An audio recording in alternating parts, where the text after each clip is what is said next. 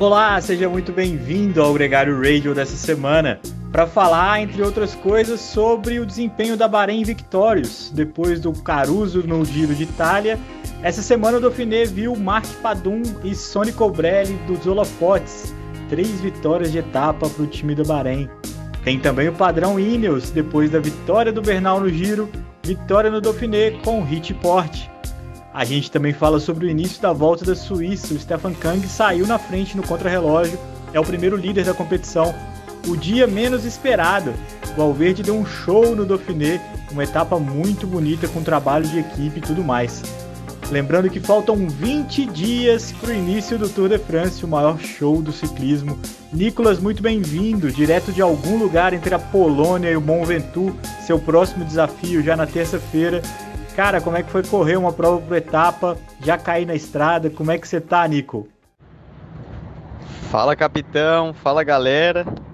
É, gravando agora aqui de algum ponto no meio da Áustria, que a gente está cruzando aqui, fazendo um contrarrelógio para chegar a tempo na largada do Ventur. Pra galera que pensa que é vida de ciclista tudo são do... é doce, né? Terminamos ali na Polônia, o Tour of Małopolska, que é uma região na Polônia, a qual a capital é Cracóvia. Então seria como a nossa volta de São Paulo, aí, uma volta bem, bem legal. Fiquei impressionado, primeira vez na Polônia, foi bem, foi uma prova boa para nós. Fizemos um pódio no prólogo e tivemos ali sempre disputando entre os 10 na classificação geral. Eu também entrei bem, terminando 20, 23, né, Leandrão? Você vai saber melhor do que eu até, porque você deve ter tido mais tempo de ver o Pro Cycling. Mas foi bom voltar a correr, tá rolando corrida e sempre é o que a gente precisa. Agora vamos aqui 2 mil quilômetros na lomba para chegar a tempo na terça-feira de manhã para largar o Mont Ventoux lá. E vamos que vamos, não pode parar, todas as provas que vierem são boas. E aí na sua prova o campeão foi um ucraniano também, no Dauphiné, um conterrâneo do Tchevchenko também deu um show, o Mark Padum, que venceu as duas etapas que eram as mais definitivas da prova, com subida, etapas duras. Isso confirma o ótimo momento da equipe Bahrein Victorious, né, Nicolas? Eles andaram muito bem no giro com o Caruso e o Peio Bilbao ajudou muito, o time todo ajudou muito. O Tino Mader venceu a etapa, tiveram um incidente com Landa, com Mohorit, não foi só flores, mas o time começou a carburar. No Dauphiné não foi diferente, uma vitória de etapa para o Sônia Cobrelli, três segundos lugares, bateu na trave três vezes o Cobrelli, valeu para ele a camisa verde. E o Padum ganhou as duas últimas, como eu falei, também levou a camisa azul de bolinhas brancas, que no caso do Dauphiné elege o melhor escalador da competição. Coincidentemente, a homenagem do Hudson Malta na arte da nossa semana para um cara que foi um destaque absoluto no fim de semana. Nem o Hudson seria capaz de imaginar que o camisa azul de bolinhas brancas daria esse gostinho tão intenso e seria tão destaque nessa semana, Nico. Impressiona Bahrein, né? Muito legal andando nesse nível, né? Pô, cara, realmente chama muita atenção esse, esse destaque da equipe, né? Que fez um super giro com Damiano Caruso. Já vem de tempos, né? Mostrando uma mudança na estrutura e na mentalidade de trabalho da equipe. E é muito bom, né, cara? A gente vê novos nomes e novas equipes com boas estruturas e, e fazendo as coisas bem e dando a cara e dando mais dinamismo, né? O Padum, na verdade, não é um nome muito novo, pode para galera que não conhecia ter aparecido no radar aqui. A gente estava até discutindo na equipe, pô, quem que é esse cara, esse Mark Padum? Nunca ouvi falar. Aí eu falei, pô, não, esse cara já é top desde que ele era nasceu aí desses talentos. Eu na época de sub-23, eu lembro de correndo uma volta a Bidassoa na na Espanha. Ele corria com a equipe italiana Colpac, uma equipe é, de formação ali muito boa, ele também andou muito bem. Na época eu ganhei a camisa de montanha e ele fez pódio no geral, ganhou uma etapa. Depois no Giro de Valdaosta, ele ganhou o Giro de Valdaosta naquele ano. E então um cara que vem já de anos aí se destacando e na verdade nada mais é do que a confirmação do, do talento que ele já já vinha demonstrando de muito tempo. E, e tá aí, né? A maneira que ele ganhou as duas etapas foi realmente impressionante. E os números, então, aí de watts, é, para quem gosta, watts por quilo e o tempo nas subidas, foi uma coisa eh, estrondosa, assim, de, acho que 45 minutos, estavam fazendo um cálculo a 6.2 watts por quilo. Então, para galera que escuta aí, quiser fazer a conta de tem um medidor de potência, pega o teu peso, multiplica por 6, vai, para dar uma, um extrazinho aí, e, você tem o tempo que você tem que fazer por 45 minutos para ganhar uma etapa. É muita coisa.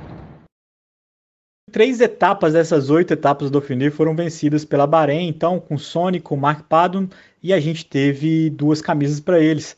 Fora isso, um domínio total da Ineos, que ganhou por equipes, fez primeiro e terceiro com o Richport e com o Geraint Thomas. Agora, quem olha nesse papel acha que a Ineos dominou e sacudiu a prova do começo ao fim, não foi bem isso. A gente viu em vários momentos a Movistar com o Valverde, com o Lopes e com o Henrique Massa colocando em dificuldade o trenzinho da Ineos e a Astana do surpreendente Alexei Lutsenko, que ganhou um contrarrelógio e andou muito. Se tornou um voltista, fez segundo na classificação geral. Ele que não era um cara que costumava brigar, ele costumava brigar pelas vitórias nas fugas. O destaque das etapas para mim é a vitória do Alejandro Valverde na etapa 6. Foi uma vitória sob medida num velho estilo Valverde, ele que completou 41 anos agora, mas cansou de vencer prova sim, um sprint em subida e um belíssimo trabalho do Miguel Angel Lopes, aquele mesmo que recentemente criticou o Valverde, criticou a Movistar, mas a Movistar bancou a chegada dele na equipe e está se mostrando um cara muito valente, muito valioso para o time. Certamente a rusga já diminuiu depois desse Dauphiné. Essa é boa, né? Aí da treta do, da Movistar. Para quem não, não assistiu ainda, né? Tem o documentário aí na, no Netflix que eles fizeram, que por sinal ficou bem legal. É um pouco assim, para o público que não, não conhece muito, eu recomendo que assista a primeira temporada e a segunda que saiu na semana passada. Eles dão aí um por trás das cenas e explicam um pouco dessa treta, né? Mas basicamente é, lá na volta de 2019, uma etapa rolou uma certa polêmica, né? E, e na época o, o Miguel Lopes cornetou o Valverde falando que ele, ele não era um verdadeiro campeão e ele tinha camisa arco-íris e isso, né? E agora eles estão na mesma equipe, né? E tem que engolir. E a, o pessoal na Espanha faz muita piada em cima disso. Mas falando das vitórias, sensacional, né, cara? O, o Valverde ganhando é muito bom. E acho que até fazendo o link pro documentário, né? Puxando aí a sardinha ficou muito legal porque mostra um pouco de, do ano passado, toda a confusão que rolou com o Covid, como foi difícil e às vezes é, muito da polêmica que vai por trás de uma equipe, né? E, e, que não tem muito mais e muita gente envolvida na vitória de um de quando você vê o Valverde levantando os braços tem muito que vai atrás disso né e, e isso é bem legal que você para quem não assistiu ainda fica a dica porque tá, tá muito legal também ali o conteúdo deles. Nicolas, vamos falar um pouquinho da volta da Suíça. Ela começou nesse domingo e é até muito legal, né, para a gente que acompanha ciclismo. No domingo passado terminou o Giro, começou o Dauphiné. Nesse domingo terminou o Dauphiné, começou a volta da Suíça, uma outra prova por etapas muito bacana, com o start, com um start list muito interessante, nomes de peso que vão estar no Tour, como o Mathieu Van Der Poel, que também vai correr o um mountain bike na, na Olimpíada, né? Mas também o Juliana Lafilippe, e o Tom Dumoulin, que voltou lá do sabático dele com a equipe Jumbo Visma, voltou bem, fez um 16º lugar na crono inaugural da prova nesse domingo, um resultado muito bom para quem viveu aí alguns momentos de incerteza na carreira. A vitória ficou com o Stefan Kang, o suíço da Grupama FDG. Ele bateu a prova e para ele é muito importante em casa, né? E bem, um suíço, um resultado importante para ele e para a equipe.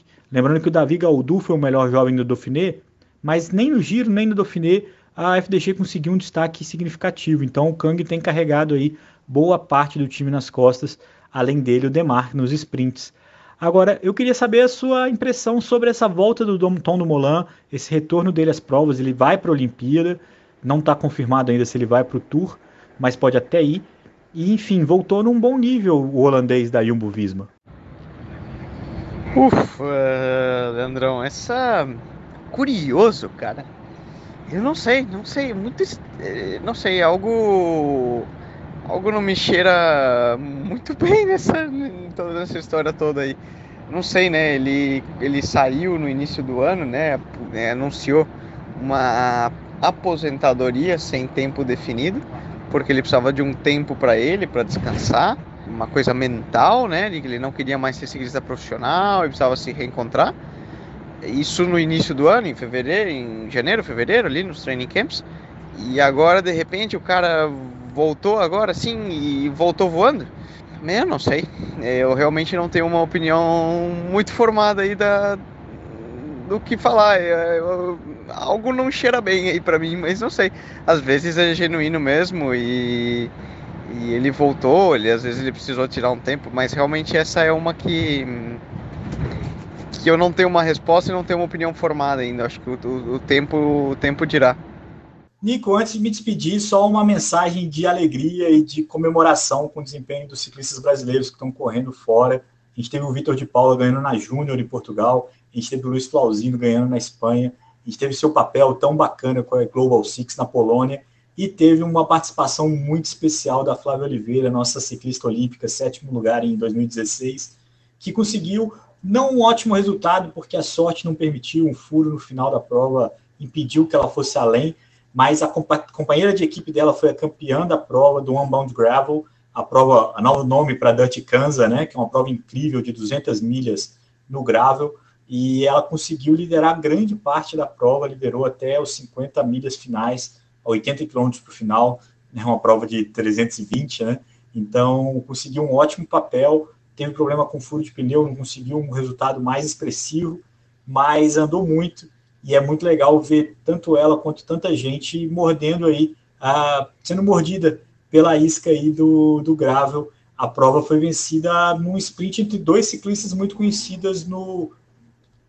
A prova foi decidida no sprint entre dois ciclistas famosos no Tour, o Lawrence Tendam, que correu muitos anos na Rabobank, na Sunweb, e o Ian Boswell, que passou pela Ineos, pela Sky, né, e também pela Katusha, ele que ficou com a vitória na classificação geral e muitos outros nomes conhecidos correram essa prova, que é um hit americano e que se torna também um hit global, uma opção muito interessante para quem quer continuar, quer estender a carreira e para o amador que quer experimentar coisas novas, né? Muito bom, não. Ver a bandeirinha verde e amarela aí fazendo e, e causando aqui na Europa não tem igual, né? Então você vê aí com o Vitor na Júnior em Portugal, o Luiz ali na Espanha ganhando uma prova, o GP de Vigo, né, na, na Galícia. Muito bom, vamos ver. Tomara que continue assim e a gente consiga colocar mais brazucas aí defendendo nossa, nossa bandeira no ciclismo profissional. E, e, do gravel, concluindo também, sim, é uma modalidade nova aí, entre, entre aspas, né? Mas que está atraindo muita gente, um evento muito divertido, muito legal. Ele pega um pouco desse fenômeno de unir o profissional, e trazer muito próximo do amador também, ser uma grande festa e está sendo muito legal. Tenho curiosidade, eu nunca corri ainda, mas quem sabe se num futuro próximo surgir oportunidade, eu gostaria também. Gravel é uma realidade, Nicolas, assim como as e-bikes do Álvaro. Um grande abraço para você e até o próximo programa. Obrigadão aí pela audiência. Desculpa aí, como sempre, qualquer falho nesses dias de viagem na qualidade da comunicação. Mas vamos que vamos. Semana que vem tem mais. Agora ainda vamos aqui tocar, que ainda tem muito chão para chegar em Annecy, onde a gente vai dormir pro, pro Mont Ventoux. Bora lá, vamos que vamos.